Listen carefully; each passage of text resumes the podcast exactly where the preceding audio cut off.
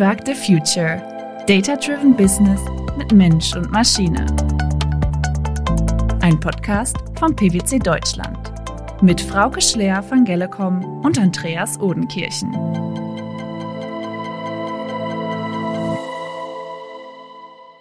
Hallo und herzlich willkommen zu einer neuen Folge unseres Podcasts Debug the Future, Data-Driven Business mit Mensch und Maschine.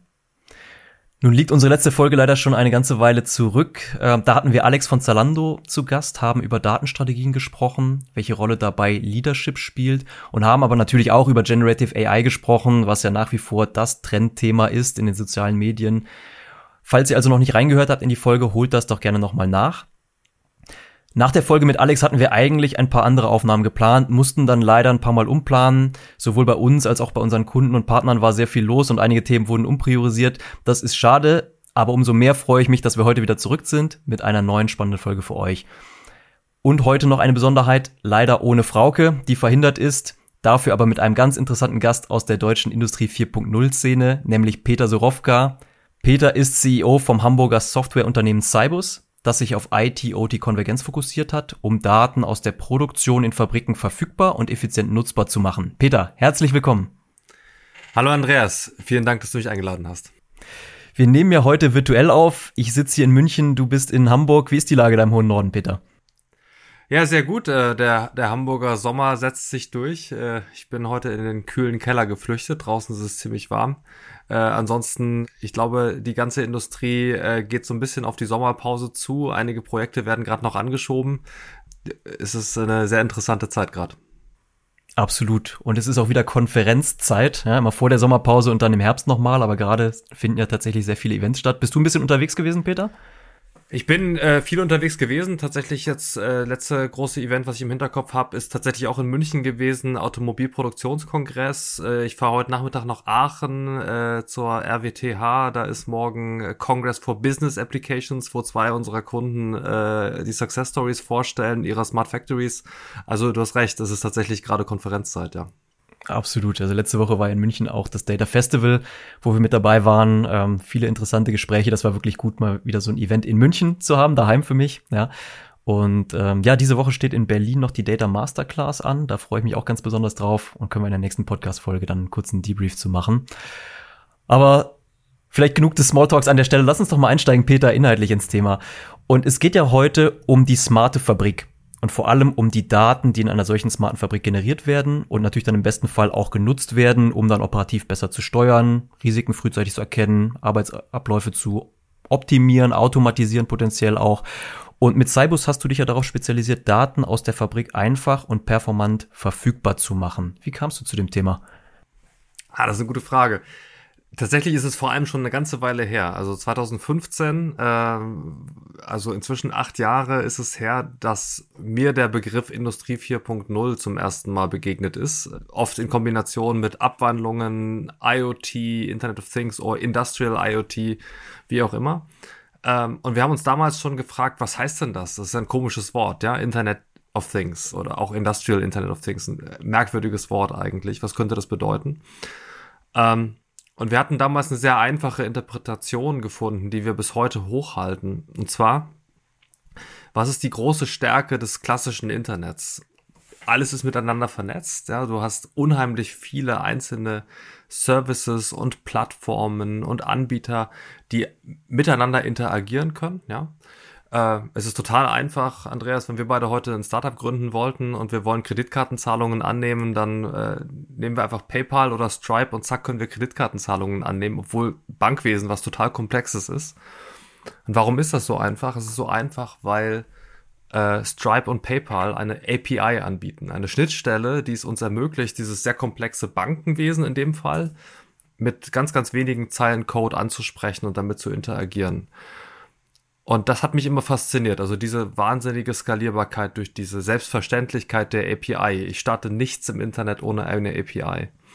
Und jetzt habe ich mich gefragt damals, was könnte denn Internet of Things bedeuten? Und die ganz einfache Interpretation war, dann braucht die echte Welt eine API. Dann braucht die echte Welt, also brauchen die physischen Dinge eine Schnittstelle, die es mir erlaubt, damit zu interagieren. Ähm, und warum Industrie?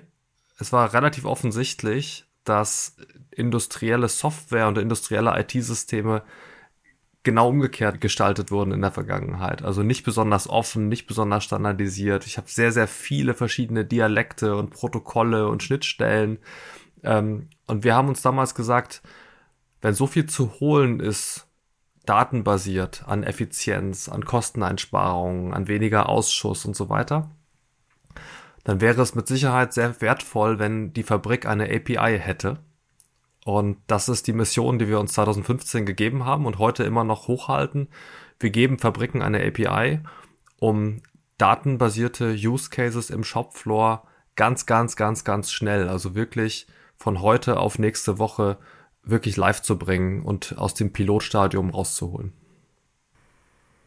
Ja, ist eine, eine coole Vision, ne? Also diese eine API für die Fabrik wenn man jetzt in der Praxis sich anschaut, wie heute die Fabriken aussehen, ähm, ich meine, manche sind schon relativ modern und digitalisiert, aber der Standard ist ja wirklich noch, ja, das wir, was wir Brownfield nennen, ist ja wirklich noch alte Maschinen, die zum Teil einfach nicht die Konnektivität auf the shelf mitbringen, wo ich dann äh, Retro, Retrofit äh, entsprechend rangehen muss. Ähm, was sind so die typischen Herausforderungen, die du siehst, wenn du in die Fabrik reingehst? Was, was findest du davor? Ja, also das ist natürlich sehr unterschiedlich, abhängig davon, äh, in welcher Industrie wir uns bewegen und wie so die Charakteristik des jeweiligen Werks ist. Also es gibt natürlich, ist es schwer, alles über einen Kamm zu scheren, aber äh, ich würde sagen, äh, wenn wir jetzt über Bestandsfabriken reden, also jetzt mal nicht über neu gebaute Fabriken, also Greenfield-Projekte, da können wir gleich auch vielleicht nochmal drauf kommen, aber auf, über Bestandsfabriken, dann ist tatsächlich das größte Problem, dass wir einfach einen Wildwuchs haben von äh, gewachsenen Systemen, die sukzessive eingeführt wurden. Hier ein Messwerterfassungssystem, da nochmal ein Qualitätsmanagementsystem, hier nochmal eine Oracle-Datenbank, da ein MES, für die Linie aber ein anderes MES, weil das wurde später zugekauft und so weiter. Also wir haben unheimlich viele, dieses, dieses Wort Datensilos, ja, ich glaube, da zuckt jeder äh, zusammen und jeder weiß, was damit gemeint ist. Das ist immer noch omnipräsent. Gleichermaßen, und das ist die große Challenge, funktionieren die Fabriken ja. Die Wirtschaft läuft ja sehr, sehr gut. Also die, äh, der, Output ist ja da.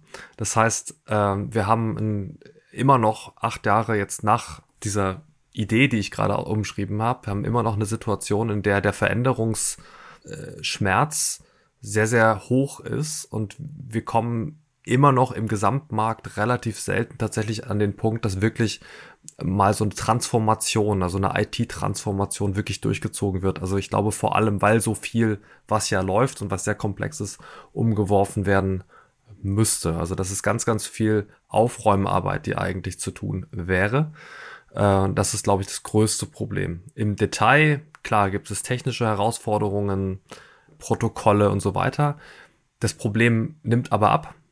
Also das ganze Thema, also vor, wenn wir uns vor sechs Jahren getroffen hätten, hätten wir noch alle gesagt, naja, die Maschinen haben ja gar keine Schnittstellen, da liegen gar keine Netzwerkkabel. Das hat sich relativiert, würde ich sagen. Ähm, einerseits, weil ganz, ganz viel Open Source Protokollübersetzer auf dem Markt verfügbar sind. Das ist unheimlich einfach heute auch die proprietärste Schnittstelle anzusprechen. Ähm, es ist kein Riesenproblem mehr. Und, und, zweitens ist auch die, die Offenheit, Technologieoffenheit äh, deutlich gestiegen. Also OPC UA, MQTT, Restschnittstellen in, in Maschinen ist inzwischen eigentlich ziemlich state of the art. Ja. Also das Problem würde ich nicht mehr so vordergründig be äh, beschreiben. Ich glaube wirklich, ist es der, das größte Problem, was wir heute haben, ist dieser notwendige Investition, also dieser Leap of Faith, ja, dieser große Schritt, den man mal machen müsste, um aufzuräumen. Äh, und das ist, das ist fast ein organisatorischer und ein Willensschritt, gar nicht ein technisches Problem. Ne? Mhm. Jetzt haben wir schon so ein bisschen über die Technik gesprochen, OPC, UA, MQTT und so weiter. Kommen wir gleich nochmal drauf zurück, würde ich sagen. Lass uns doch davor nochmal ein bisschen über die Reise von Cybus sprechen. Äh, nimm uns doch nochmal mit auf die Reise. Wo seid ihr damals gestartet und was ist jetzt die letzten Jahre auch passiert? Ja, also mal die Reise in, mit, mit allen Höhen und Tiefen. Ja, wir haben, wir haben wirklich auf der grünen Wiese gestartet. Äh, drei Gründer, ähm, wirklich gesagt, wir starten jetzt ein Startup. Äh, wir haben es auch so genannt, es war bewusst, wir gründen ein Startup. Wir wollen, wir sehen, hier geht ein Markt auf, es gibt eine Opportunity, es wird sich was verändern. Wenn sich was verändert, kann man immer mit einem Startup, mit einer neuen Idee wirklich ähm, Fuß fassen. Die Frage ist halt, wie. Ja. 2015 haben wir gedacht, Fabriken wären schon längst durchautomatisiert. Ja, sehr einfach. Ja, also es ist ja auch wer, wer schon mal eine Fabrik von innen gesehen hat, der weiß, glaube ich, wie viel Papier und manuelle Prozesse und manuelle Arbeit da heutzutage noch im Einsatz ist. Wenn ich das, ich sag mal immer meiner Oma erzähle, das kann die sich gar nicht vorstellen, weil wenn sie im Fernsehen eine Fabrik sieht, dann denkt sie, die Roboter tanzen Synchronballett. Ja? Das sieht doch alles hochautomatisiert aus. Ähm, das heißt, wir haben ursprünglich gedacht, ähm, das größte Problem ist für Maschinenbauer und für sämtliche Komponentenlieferanten äh, in die Fabriken äh, digitale Geschäftsmodelle anzubieten. Ja, also das gibt's ja hoch und runter. Also Trumpf hat ja sehr, sehr viel schon, äh, Pay-per-Part zum Beispiel im Angebot. Die Herausforderung, wenn ich als Maschinenbauer digitale Geschäftsmodelle anbieten möchte, die auf Basis der Daten in den Maschinen beim Endkunden laufen, muss ich an diese Daten erstmal rankommen. Und das ist auch nicht nur ein technisches Problem, das ist vor allem auch ein Vertrauensproblem. Kriege ich diesen Datenzugriff? Das heißt, wir haben am Anfang bei Cybus äh, die ersten drei Jahre uns ausschließlich mit diesem Themenschwerpunkt beschäftigt. Also wie kann man äh, Gateways so gestalten, dass der Endkunde das Gefühl hat, nicht das Gefühl hat, die Kontrolle über seine eigenen Daten zu verlieren. Also wie kriegt man es hin, Datenaustausch über Unternehmensgrenzen zu machen, auf Basis derer man dann Geschäftsmodelle aufsetzen kann. Das war unser Schwerpunkt für viele Jahre. Äh, denn die Hypothese jetzt mal aus Cybus Sicht war ganz einfach. Gewinnen wir einen großen Maschinenbauer, kann man mit dessen Geschäft in den Markt skalieren. Das Problem ist, dass, und das ist auch heute immer noch meine Einschätzung, dass fast alle Initiativen in dieser Richtung die IT-Agenda und die IT-Architekturstrategie des Endkunden nicht ausreichend berücksichtigen. Ja, also das heißt, wenn jeder Maschinenbauer seine eigene Gateway-Box mitbringt, dann läuft die IT beim Endkunden Sturm, weil sie sagt, das geht doch nicht. Ich kann doch nicht 50 Blackboxen, die Daten in irgendwelche Clouds funken, hier in meiner Fabrik ähm, akzeptieren. Weil, warum? Weil jeder Weg für Daten raus ist auch immer ein Weg rein, also es ist ein mögliches Sicherheitsproblem. Ja. So, das heißt, ich habe, weil man immer diese, diese IT-Compliance äh, erfüllen muss, skalieren diese Themen nach wie vor unheimlich schlecht. Und selbst die, äh, das ist jetzt vielleicht ein kleiner Aufruf in den Markt, ja, falls das jemand hört, selbst die, die, die neueren Initiativen in der, die Open Industrie 4.0 Alliance zum Beispiel, ein relativ großer Zusammenschluss vieler Unternehmen, die versuchen, dieses Thema gemeinschaftlich zu lösen. Auch die Manufacturing X-Initiative, die gerade vom VDMA äh, getriggert wird, hat auf diese, auf dieses Problem aus meiner Sicht noch nicht genügend Antworten. Also wie kriege ich es hin, dass ich sowohl die, die Bedürfnisse des Maschinenbauers als auch die des Endkunden äh, irgendwie konvergieren lasse. Das heißt, äh, wir haben bei Cybus dann jetzt also weiter auf der Reise circa 2019 gesagt, wir müssen, wir müssen das hier umdrehen, wir müssen das Spiel andersrum spielen, wir müssen uns erstmal darum kümmern, dass in den Fabriken beim Endkunden eine gewisse lokale Infrastruktur geschaffen ist, von der aus man dann Datensharing betreiben könnte. Und das machen wir heute immer noch. Also das heißt, wir kümmern uns heute darum, bei Endkunden, also bei Betreibern von Fabriken, erstmal eine OT-IT-Konvergenz, wie sich das sagt, äh, wie sich das nennt, also dieser Zusammenschluss zwischen der klassischen Automation in der Produktion und den IT-Systemen herzustellen. Und da haben wir sehr innovative äh, Lighthouse-Kunden gewinnen können, äh, insbesondere äh, die Firma Porsche und die Firma Krone, die beide ein, eine vorbildliche Smart Factory Architektur aufgebaut haben, zumindest für Teilbereiche ihrer Unternehmen. Ja, also beim Porsche ist das äh, eine neue Produktionslinie, die komplett als ähm, Cloud-First-Linie gebaut ist, bei der wir bei, als Cybus ähm, für die gesamte OT-Kommunikation verantwortlich sind. Und die Firma Krone, äh, die baut äh, Landmaschinen ähm, und LKW-Trailer, aber in dem Fall sind wir bei den Landmaschinen, hat eine, eine Greenfield-Fabrik, also eine komplett neue Fabrik gebaut, mit der einer IT-Architektur der Zukunft und da ist auch im Herzen für die OT-Kommunikation Cybus äh, im Einsatz. Und das sind für uns zwei ganz tolle Referenzprojekte, weil sie wirklich zeigen, wie die, wie die Welt aussehen kann, wenn man eine wirklich modulare Smart Factory aufbaut. Jetzt hast du große Referenzkunden angesprochen und auch Partner. Äh, ihr partnert ja genauso, aber auch jetzt mit Hyperscalern zum Beispiel oder anderen IT-Dienstleistern. Ähm, Warum ist es so wichtig für euch, euch da anzuschließen an existierende Systeme und Partner in einem Netzwerk zu denken, in einem Ökosystem zu denken, anstatt zu sagen, ja, wir bauen unsere Software und die liefern wir zu. Ähm, wie, ja. wie siehst du dieses Konstrukt? Ich habe ja vorhin schon mal gesagt, äh, man muss immer die Referenz bilden, ja. Wir reden über Industrie 4.0 oder Industrial Internet. Und ich ziehe immer die Parallele. Was funktioniert im Internet?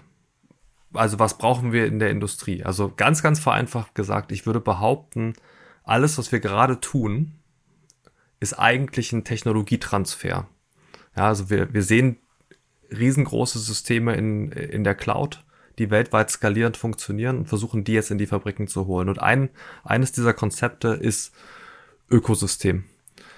Wir sind, also das Ganze ist ein Ökosystem-Play. Wir, wir gehen weg von großen, monolithischen, spezialisierten Softwarelösungen und müssen die richtige Kombination und die ist für jeden Endkunden anders. Ja, also jeder Endkunde, abhängig davon, ob ich jetzt Joghurt produziere oder Sportautos, Sportwagen, ähm, habe ich einen ganz anderen Bedarf ähm, was für IT-Systeme ich konkret kombinieren muss. Aber wenn ich auswählen kann aus ganz, ganz vielen Lösungen, die, die mit wenig Customization-Aufwand zusammenpassen, kann ich unheimlich Geschwindigkeit gewinnen. Deswegen glaube ich, ist es alles ein Ecosystem-Play. Und äh, der Trend geht ganz klar weg von dem großen monolithischen, einzelnen, hochspezialisierten Software-System. Wir sehen in diesem Ökosystem eine ganz klare Rolle für uns und das ist, und die ist ausschließlich ähm, Shopfloor, Daten holen, vereinheitlichen, verteilen und das Ganze in der Skalierung managebar machen. Und alles, was danach kommt, also die Analytics auf den Daten, das Dashboard, die, die Integration in Supply Chain, die, die, die Ableitung von Energiemanagement-Aufgaben, ähm, dafür sehen wir andere spezialisierte Unternehmen, kleine wie große. Und wir sehen uns nur als Datenlieferant, als reine Datenautobahn, ja, aber wir sind nicht der, wir sind nicht äh, sozusagen der Datenverwerter am Ende dieser Autobahn. Und das ist, ähm, glaube ich, eine ganz, ganz wesentliche Eigenschaft von Cybus, dass wir uns auf diesem Layer sozusagen äh, bewegen, was nämlich den Endkunden in eine unheimliche Flexibilität bring, äh, bietet, ja. Also wenn ich sage, ich baue eine Autobahn, eine, eine, eine sehr ähm, applikations- unabhängige Infrastruktur für Daten, dann ähm, habe ich keinen besonders großen Login auf eine bestimmte Applikation. Ich kann also verschiedene Dashboard-Lösungen oder verschiedene BI-Lösungen gegeneinander austesten auf Basis der gleichen Daten, vielleicht sogar parallel laufen lassen für, für verschiedene spezialisierte Use Cases. Und deswegen partnern wir so eng mit allen möglichen Firmen. Also nicht nur Integratoren, nicht nur Hyperscalern, auch anderen Startups, Process Mining Companies äh, und so weiter. Apropos Daten, ähm, und das finde ich so spannend in der Fabrik. Es gibt so vielfältige Daten, es gibt so viele Daten, die man sammeln kann und für einen Data Scientisten wirklich eine Spielwiese, wenn diese ganzen Daten verfügbar werden, was ja eure Vision ist. Jetzt ähm, bin ich allerdings auch ein Freund davon, nicht alle Daten auf Verdacht mal zu sammeln, alles in Data Lake reinzuwerfen und wir überlegen uns dann später, was wir damit machen, sondern durchaus zielgerichtet, Use Case basiert vorzugehen. Siehst du das auch so? Und wenn ja, gibt es aus deiner Sicht so ein paar Datenarten, Datentöpfe, die man auf jeden Fall anzapfen sollte, weil das sozusagen so die typischen Anwendungsfälle sind, die ein jeder macht, oder ist es doch sehr individuell von dem, was du siehst in, in der Industrie? Das ist eine ambivalente Frage. Also, weil ich sehe es auf der einen Seite genauso wie du, äh, wie du es gerade beschrieben hast. Ne? Daten sammeln um der Daten willen macht nicht viel Sinn. Ja? Ich habe meine Lieblingsanekdote, die ich schon seit Jahren erzähle und ich glaube, sie passt jetzt auch gerade wieder, ist, ist folgende. Ich bin mal äh, in ein Unternehmen gekommen und der Geschäftsführer hat mich gefragt, kannst du unsere Fabrik vernetzen? Ja. Rückfrage von mir, welche Daten braucht ihr denn? Und die Antwort war alle. Und dann sagte ich ja, und wozu? Und dann sagte er wirklich, ja, das wollen wir gerade rausfinden. so. Und das ist, das ist äh, symptomatisch und immer noch gültig.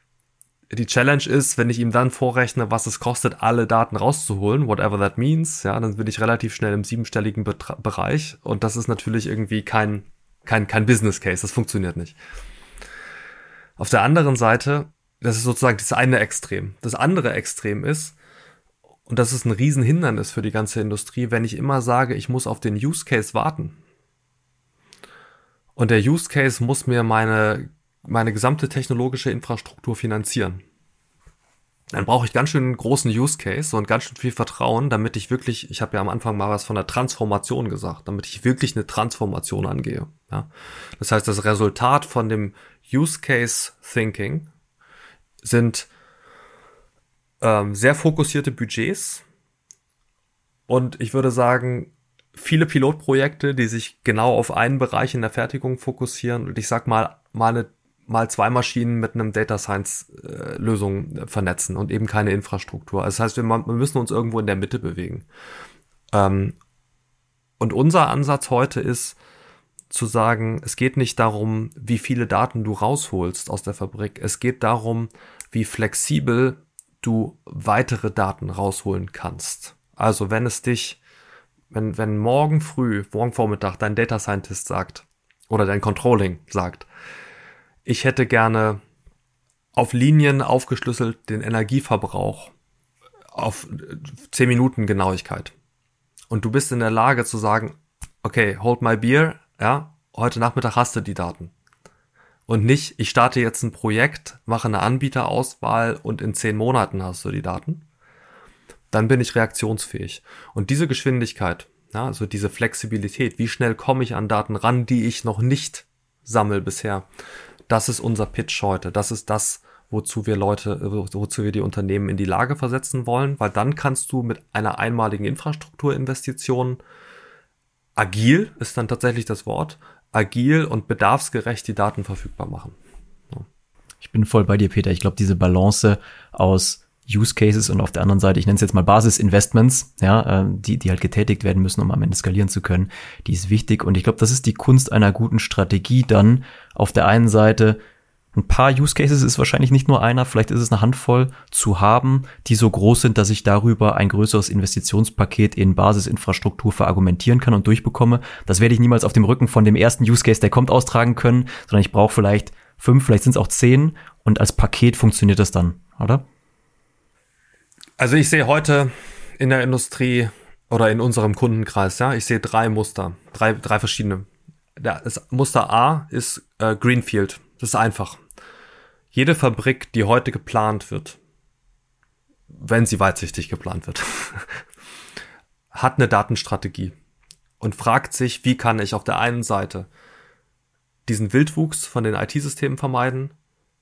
Erstens. Zweitens, wie kann ich äh, das Customizing sämtlicher IT-Systeme, die ich einkaufe, minimieren, weil Customizing kostet immer Zeit und Geld. Ja? Und drittens, wie bin ich maximal datenagil? Ja? Das sind sozusagen für mich heute Kernfragen, wenn ich eine neue Fabrik plane. Ich hatte vorhin Krone angesprochen. Die nennen, äh, die, die haben tatsächlich als Überschrift über ihr neues Werk in Ibbenbüren, äh, was auch schon in Betrieb ist inzwischen, geschrieben, wir wollen eine eventbasierte Architektur des ganzen Werks. Eventbasiert heißt, alles in diesem Werk ist ein Event. Egal, ob äh, der Schweißroboter fertig ist, ein neuer Auftrag da ist, der LKW die Ladung abholt oder der AGV gegen die Wand fährt. Das ist alles ein Event. Und ich, ich organisiere meine, meine Produktion und meine IT-Systeme eigentlich nur noch darauf, dass sie auf, diese Events reagieren können und bin unheimlich flexibel. Das ist total interessant. So, das war Kategorie 1, Greenfield. Kategorie 2, ich habe ein großes, einen großen Use Case. Ich habe ein großes Treiberprojekt. Und da gibt's verschiedene. Ähm, sehr klassisch sehe ich MES-Transformation tatsächlich äh, in der Industrie. Also die, die, die Änderung eines MES-Systems oder die Einführung eines neuen MES erfordert in der Regel auch eine Datenintegration mit der Fabrik.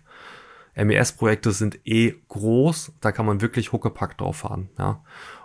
Oder ein anderes Beispiel für, für so große Treiberprojekte äh, ist zum Beispiel die Einführung von einer umfangreichen Traceability. Das hat beispielsweise unser Kunde Handmann gemacht an vier Standorten gleichzeitig, weil sie als Automobilzulieferer detailliert Buch führen müssen über jeden Produktionsschritt von jedem einzelnen Teil und auch aus sämtlichen der dezentralen oder sehr, sehr isolierten Datenquellen sozusagen die Daten zusammenführen mussten. Das ist auch ein Projekt, wo man so eine Dateninfrastruktur gut mit einführen kann.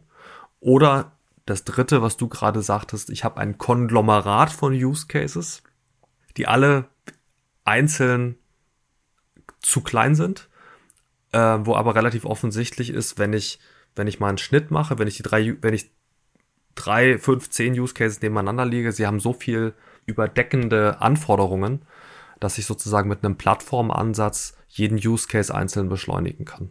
Ja. Genau.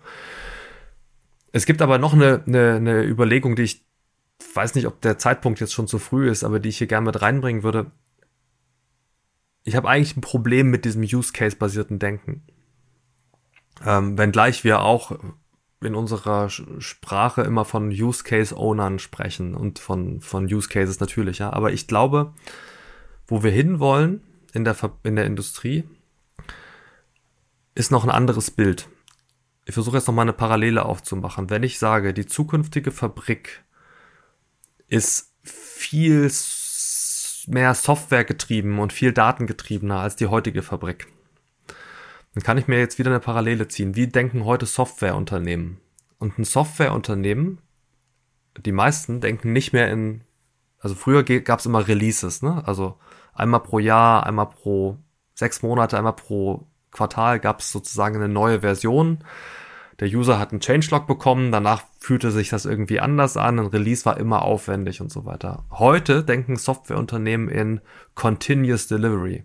Continuous Delivery heißt, wenn ich heute, keine Ahnung, Gmail nutze, äh, dann gibt's da alle zehn Minuten einen Release, ja. Also ständig verändert sich da was minimal. Der User kriegt das gar nicht mehr mit.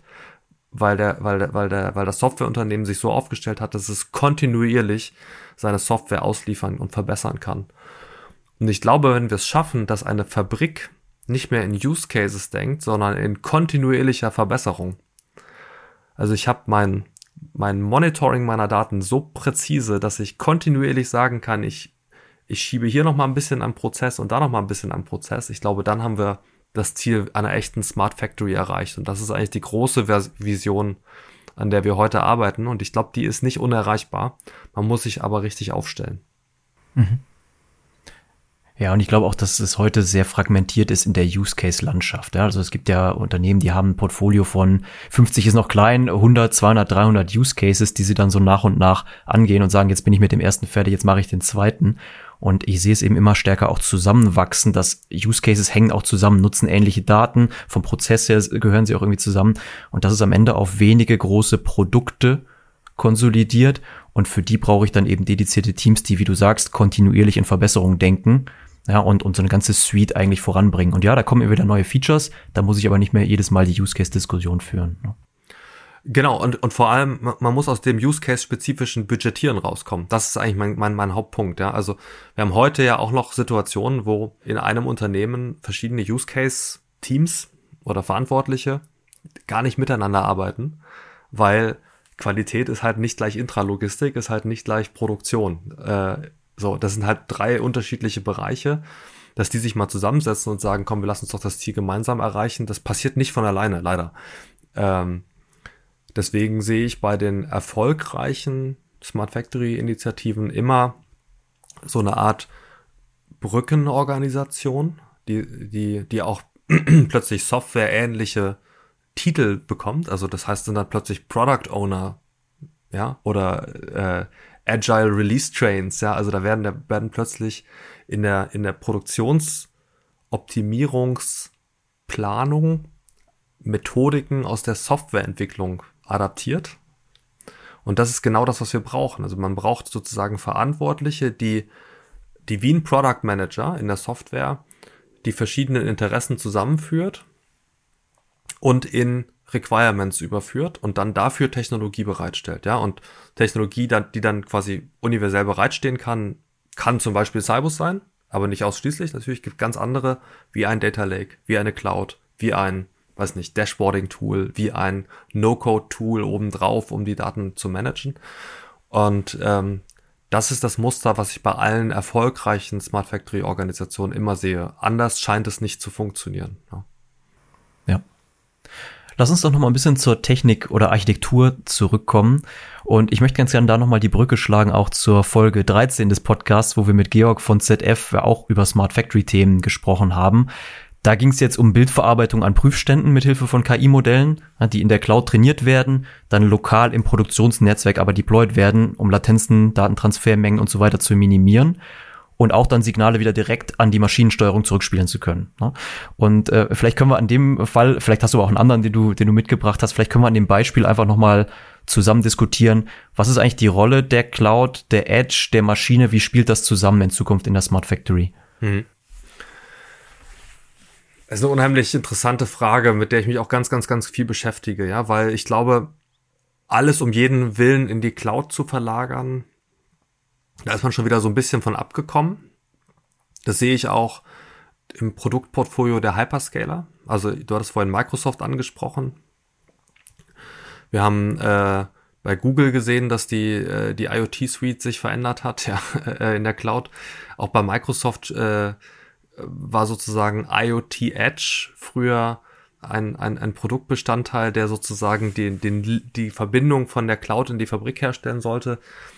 Wo ich aber auch das Gefühl habe, inzwischen ist Common Sense, es reicht nicht, irgendwie eine Gateway-Box in die Fabrik zu stellen und zu sagen, ich schaufel mal die Daten in die Cloud ähm, und den Rest mache ich in der Cloud. Also es scheint sich nicht durchzusetzen, weil es natürlich erstens unheimliche Kosten verursacht Cloud ist dann teuer, wenn ich Daten rein und raushole. Und äh, das, das fällt nicht auf im Pilotprojekt, aber wenn ich den Hahn aufdrehe für die Daten, dann wird es ordentlich teuer. Latenzen hattest du vorhin angesprochen.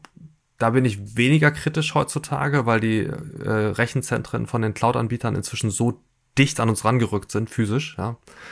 Ähm, und, vielleicht kurze Zwischenfrage da, Peter. Ja. Also wir sprechen ja ganz oft von Echtzeit. Wie viele Use Cases, jetzt bin ich doch wieder bei Use Cases, siehst du denn eigentlich, äh, die wirklich Echtzeitdaten brauchen? Also wenn man mit IT-Lern über Echtzeit redet, dann sagen sie 100 Millisekunden, meinen sie mit Echtzeit. Wenn man mit Automatisieren über Echtzeit redet, dann sind sie eher bei 4 Millisekunden. Ja, also das, ja. also wir sind ja, müssen jetzt mal wirklich von die Definition klarkriegen. Also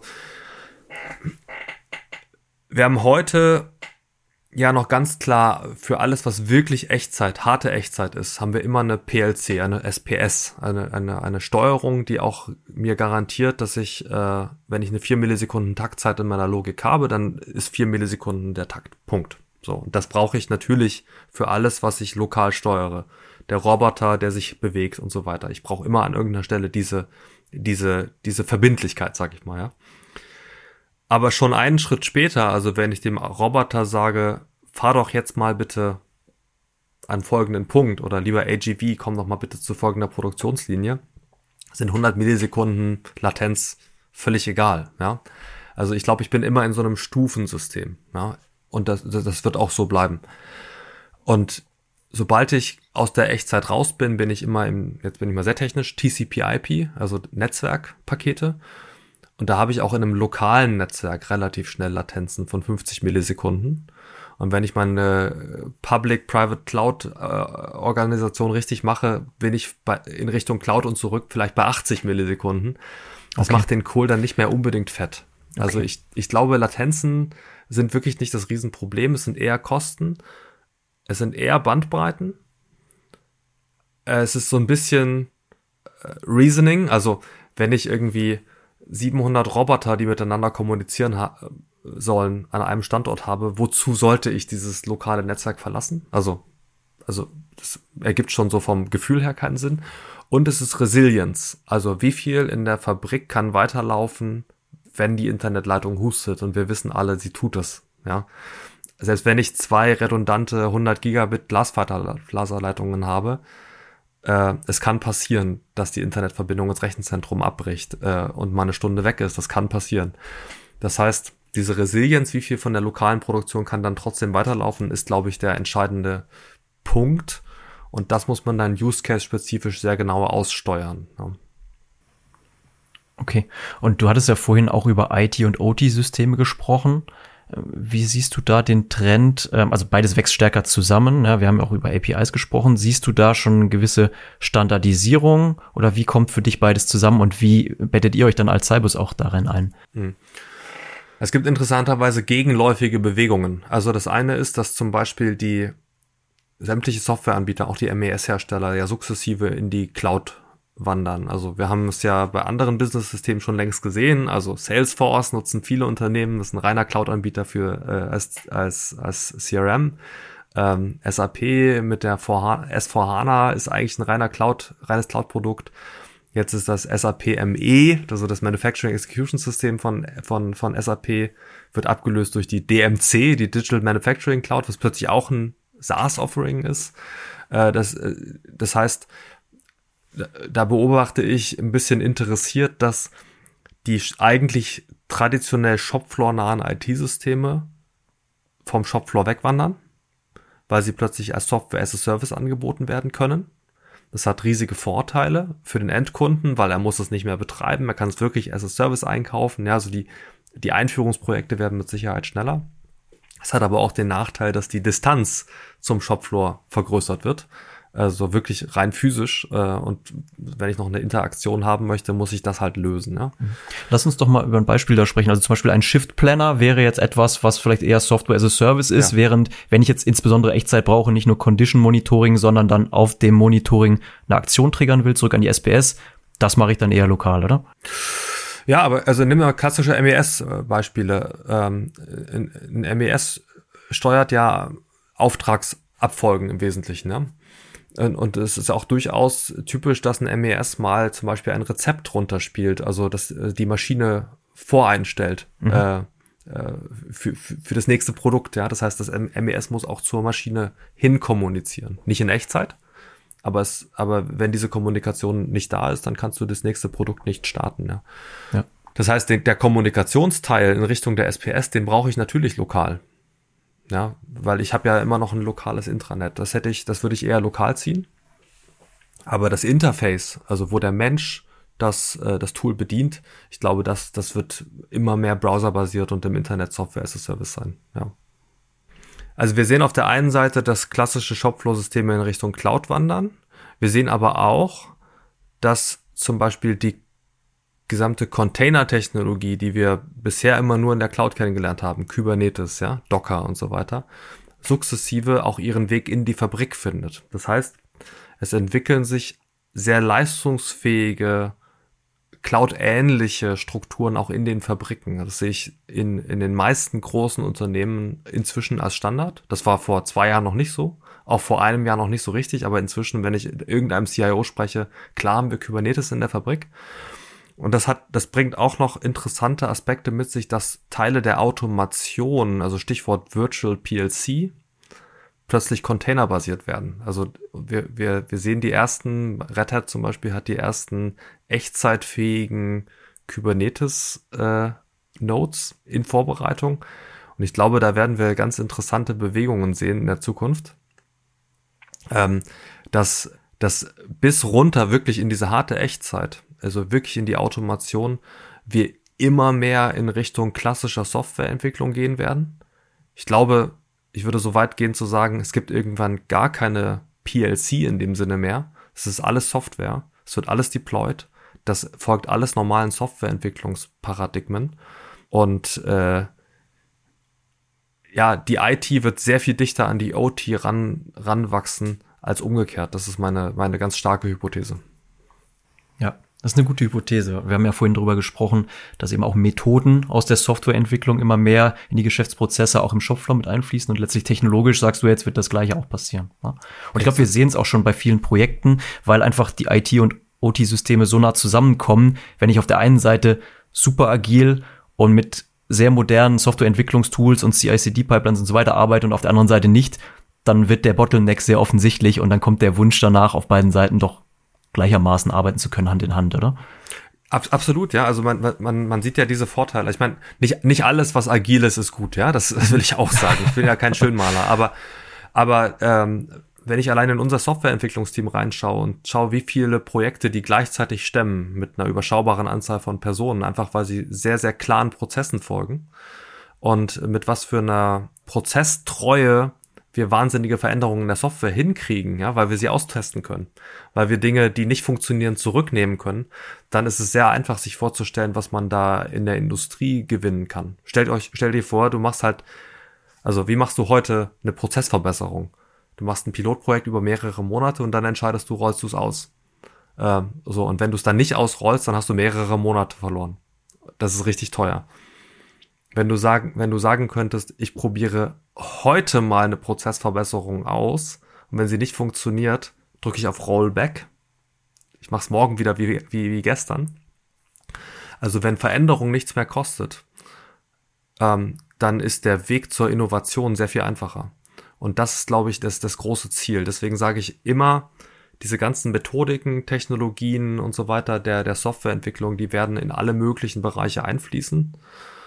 Ähm, und das hört auch natürlich nicht, das hört natürlich nicht bei Daten auf, ja. Das hat, es, das betrifft auch das Zusammenspiel zwischen Engineering und Produktion, ja. DevOps, ja. Engineering, Produktion. Da wird noch ganz, ganz viel passieren und ich glaube, wir stehen ganz am Anfang von, von dieser Entwicklung. Da bin ich bei dir. Aber die Vision finde ich sehr inspirierend und ich bin gespannt, was wir die nächsten Jahre noch sehen und auch gemeinsam da gestalten. Ja, ganz spannendes Thema. Ja, zum Abschluss, Peter, wie immer eine Forecast-Frage. Du kennst das ja vielleicht aus den, aus den letzten Folgen. Ja, es geht darum, nochmal zu schauen, wie gut du als Experte denn eben auch den Forecast da abgeben kannst. Und vielleicht bleiben wir bei dem Thema, wo wir eben diskutiert haben. Ja, also diese Vision der smarten Fabrik, die wir jetzt angerissen haben. Wir haben ja gesagt, heute sind wir noch nicht ganz da. Viel, des, viel der Wegstrecke liegt noch vor uns. Was glaubst du denn, wann ist so der Meilenstein, wann eine smarte Fabrik wirklich the new normal ist. Also jede Fabrik ist digitalisiert. All das, was wir eben an OT, IT-Konvergenz gesprochen haben, ist eigentlich Standard. Es ist gelöst. Was, was glaubst du, wann wird das sein? Also ich glaube, Best Practice ist es bereits heute. Ja? Also alle Projekterfahrungen der letzten Jahre konsolidieren sich heute in jedem Greenfield-Projekt. Äh, also wer heute eine neue Fabrik baut, für den ist die Fabrik smart. Das ist normal. Mhm. Ähm, ich glaube, es wird noch mindestens drei, vier Jahre dauern, bis wir nicht mehr sagen, Mensch, wäre doch schön, wenn es mal wirklich Smart Factories gäbe und äh, wir nicht nur davon erzählen. Also drei, vier Jahre würde ich sagen, müssen wir uns da äh, schon noch gedulden. Okay, naja, ich glaube, das ist ambitioniert, ist ja gar nicht mehr so lang. Ähm, und, und welche Rolle werdet ihr dann haben als Cybus? Also siehst du es so wie heute eigentlich oder wird sich eure Rolle verändert haben? Oder ich sag mal ganz provokant, wird es euch dann eigentlich noch brauchen mit eurem Offering, das ihr heute habt? wir, ich glaube, dass, also ich glaube definitiv ja, aber die Story, die wir erzählen, ist eine andere. Also heute erzählen wir eine Transformationsgeschichte. Heute erzählen wir, stell dir vor, du hättest keine Datensilos. Ähm, das ist, das ist die Geschichte, die wir heute erzählen.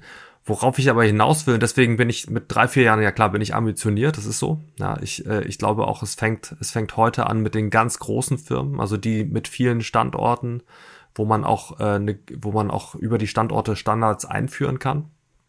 Aber es wäre ja schon mal was, wenn wir mal nicht nur zehn Smart Factories in Deutschland hätten, sondern 100 oder 500 oder 1000. Und äh, das Potenzial haben wir. Und ich glaube, das ist auch in drei, vier Jahren theoretisch möglich. Was wir dann machen, dann ermöglichen wir wirklich Business, wenn es plötzlich einfach ist, an Daten ranzukommen.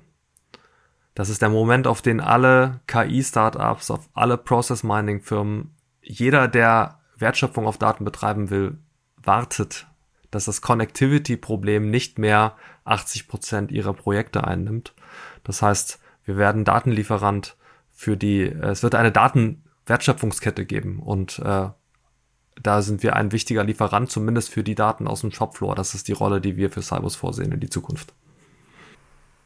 Super. Danke, Peter, für die Einschätzung und ganz lieben Dank für das nette Gespräch. Ich fand es extrem spannend, mit dir zu sprechen über das, was wir heute schon sehen, das, was in Zukunft noch kommt. Das Thema wird uns sicherlich weiter beschäftigen, auch in kommenden Folgen. Aber danke dir, dass du heute bei uns warst und für deine Einschätzung zu den Themen. Vielen Dank. Äh, danke für die guten Fragen. Ja, ich hoffe, euch hat die heutige Folge mit Peter gefallen. Wir gehen jetzt mit dem Podcast in die Sommerpause, kommen dann im September mit der nächsten Folge zurück. Und bis dahin wünsche ich euch natürlich einen erholsamen Urlaub, hoffentlich auch ein bisschen Zeit über die aktuellen Trends, Herausforderungen rund um Daten, Analytics, KI nochmal zu reflektieren und freue mich dann, wenn ihr in der nächsten Folge wieder reinhört. Bis dahin alles Gute. Ciao. Das war Debug the Future. Data-Driven Business mit Mensch und Maschine. Ein Podcast vom PwC Deutschland. Mit Frauke Schler van Gellekom und Andreas Odenkirchen.